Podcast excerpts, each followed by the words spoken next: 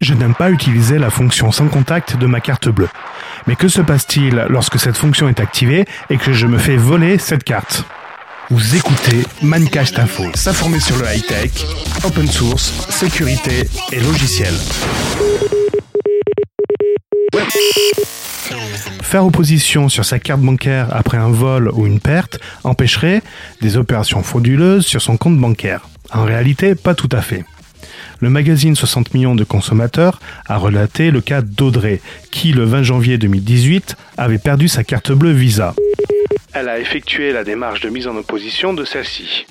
Et trois semaines après cette mise en opposition, des opérations suspectes ont commencé à avoir lieu sur son compte bancaire. Chaque opération représentait un montant de 8 à 19 euros plusieurs fois par jour. Il s'agissait de paiements sans contact, opérations qui n'ont pas été bloquées par la mise en opposition. Voyons pourquoi. Le terminal du commerçant n'envoie aucune demande d'autorisation à la banque. Les opérations de paiement sans contact sont systématiquement validées.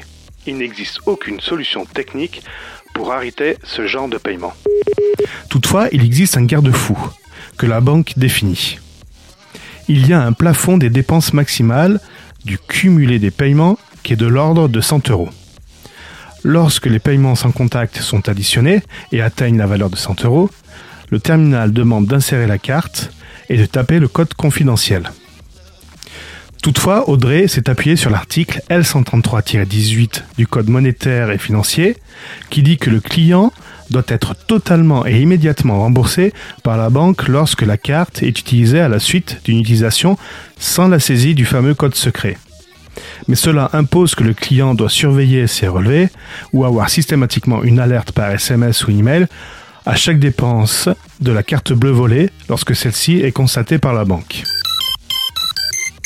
J'ai un conseil à vous préconiser. Désactivez la fonctionnalité de paiement sans contact, mais si toutefois vous souhaitez toujours utiliser cette fonctionnalité, je vous conseille de vérifier pendant les 18 prochains mois auprès de votre banque les opérations frauduleuses suite à la mise en opposition de votre carte.